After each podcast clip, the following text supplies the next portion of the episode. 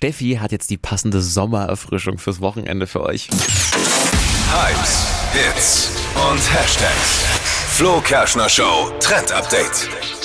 Es wird nochmal richtig heiß am Wochenende, 25 Grad. Und da können wir uns auch nochmal das ein oder andere Eis gönnen. Und super Ja. angesagt, auf TikTok ist gerade ein Rezept für ein Wassermeloneneis am Stiel mit Schokostückchen. so Wow. geil. Und das geht auch echt easy. Dafür braucht ihr einfach eine Wassermelone, die in Scheiben schneiden, dann das Innere rausholen aus den Scheiben und das Ganze mit Joghurt und Schokostreuseln zusammenmixen. Dann legt man eben diese eine runde Scheibe auf einen Teller drauf und das zusammengemixte kommt dann in die Scheibe rein, zurück quasi. Und ihr steckt an den Seiten dann so Spießchen rein. Und dann kommt dieser Teller in den Gefrierschrank.